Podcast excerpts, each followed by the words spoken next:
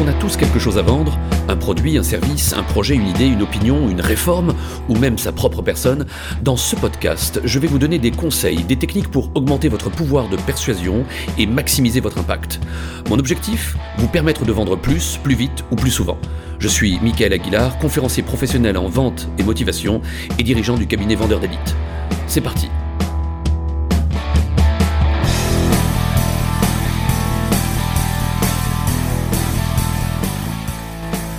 y a un mot magique dans la vente. Un mot supérieur à tous les autres. Un mot grâce auquel vous allez pouvoir augmenter votre pouvoir de persuasion par deux ou par trois et grâce auquel vous allez faire plus de ventes. C'est le mot le plus important et de loin de la fonction commerciale. N'écoutez pas ce podcast plus longtemps et appuyez sur pause et réfléchissez par vous-même avant que je ne vous révèle la solution.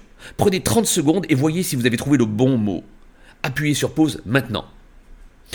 Eh bien non, ce n'est pas le mot remise, ni le mot nouveau, ni le mot solde, ni le mot exceptionnel, ni le mot urgent. C'est le mot pourquoi. Avec le mot pourquoi, vous allez pouvoir comprendre non pas le besoin, mais la motivation qui se cache derrière la volonté d'acheter ou la volonté de changement. Avec le mot pourquoi, vous allez découvrir les mobiles d'achat et les ressorts psychologiques qui sous-tendent la décision d'achat. Songez-y, Rien n'est plus important que de savoir pourquoi le client souhaite acheter et pourquoi il pourrait vous choisir vous plutôt qu'un autre. Combien de fois je vois les vendeurs se précipiter sur leur démo ou sur leur pitch aussitôt après que le client a fait part de son besoin? C'est trop tôt. Il faut d'abord identifier les vraies motivations au risque de se planter dans son exposé. Un exemple. Vous êtes agent immobilier et vous avez face à vous un client qui souhaite acheter un appartement de 100 mètres carrés dans tel ou tel quartier et qui dispose d'un budget de 650 000 euros. Vous pouvez lui proposer tous les biens que vous détenez en portefeuille qui correspondent à ce besoin affiché.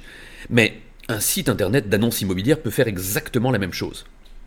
Mais ce que ne sait pas faire un ordinateur, c'est de comprendre les raisons, le pourquoi ce client cherche à déménager.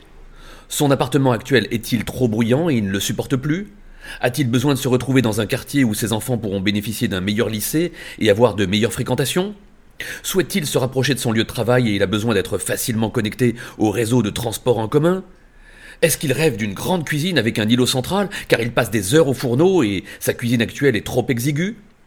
Est-ce qu'il souhaite un logement plus clair et plus lumineux, car celui qu'il occupe actuellement est trop sombre et de rang neurasthénique? Bref, Selon les raisons que le client vous fournira, vous ne présenterez pas le même bien, mais surtout, vous ne mettrez pas en avant les mêmes arguments. Et de surcroît, le fait de poser plusieurs questions à base de pourquoi vous rendra plus sympathique aux yeux des clients qui adorent qu'on s'intéresse à leur histoire. Alors allez-y, demandez souvent pourquoi. Voici quelques exemples. Pourquoi voulez-vous changer de cabinet de recrutement, d'outils de, gestion, de conseil en marketing digital, etc. Pourquoi maintenant? Pourquoi voulez-vous changer de fournisseur alors que cela fait 7 ans que vous vous approvisionnez auprès des établissements XYZ pourquoi les aviez-vous choisis à l'époque? Pourquoi n'avoir pas changé plus tôt? Pourquoi avez-vous accepté de me recevoir? Pourquoi nous avoir contactés, nous, plus particulièrement? Pourquoi choisirez-vous tel fournisseur plutôt que tel autre? Pourquoi attendre l'an prochain pour prendre votre décision? Et pourquoi ne pas vous décider dès aujourd'hui afin de profiter au plus vite des bénéfices d'une nouvelle solution? À mon tour de vous poser une question à base de pourquoi.